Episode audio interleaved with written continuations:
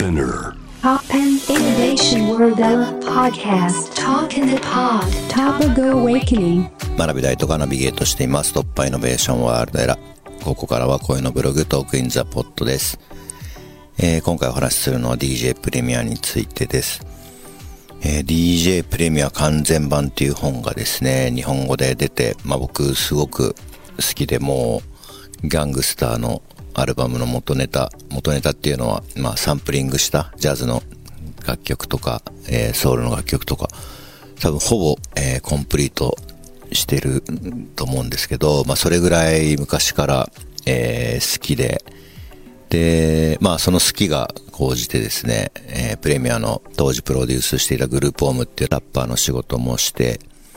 えーまあグループホームはヨーロッパツアーのバック DJ やったり、まあジェルは日本ツアーの、えーバック DJ をやったりということで、まあ結構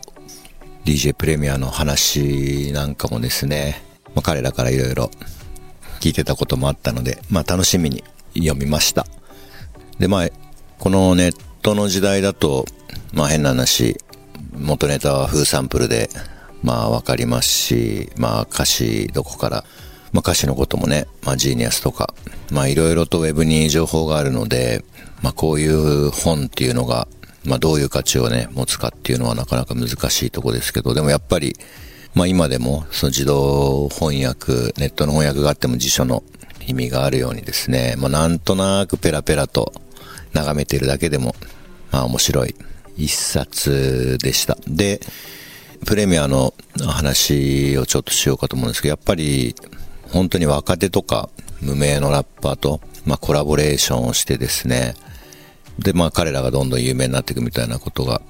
多いですよね。で、僕なんかそれすごく坂本龍一さんが本当に新しい人と、まあ、コラボレーションするみたいなことになんか近いなっていう風になんか思っているところもあって、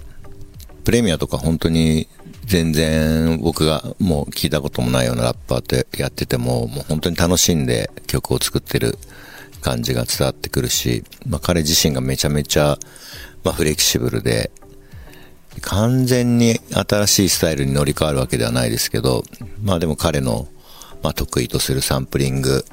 まあサンプリングネタをまあ刻んで新しいフレーズを作り出すようなことと、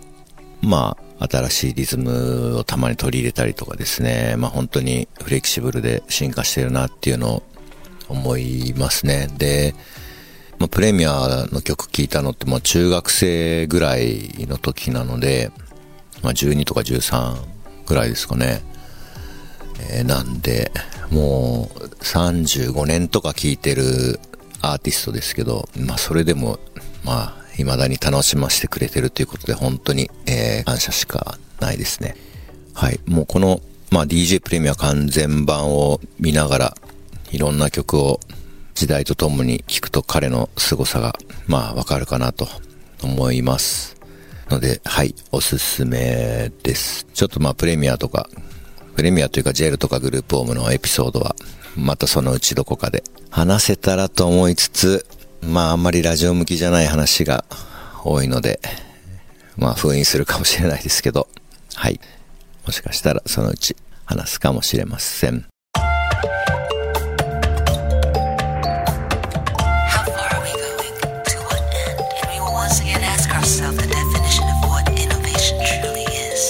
You're listening to J-Wave Innovation World Era podcast.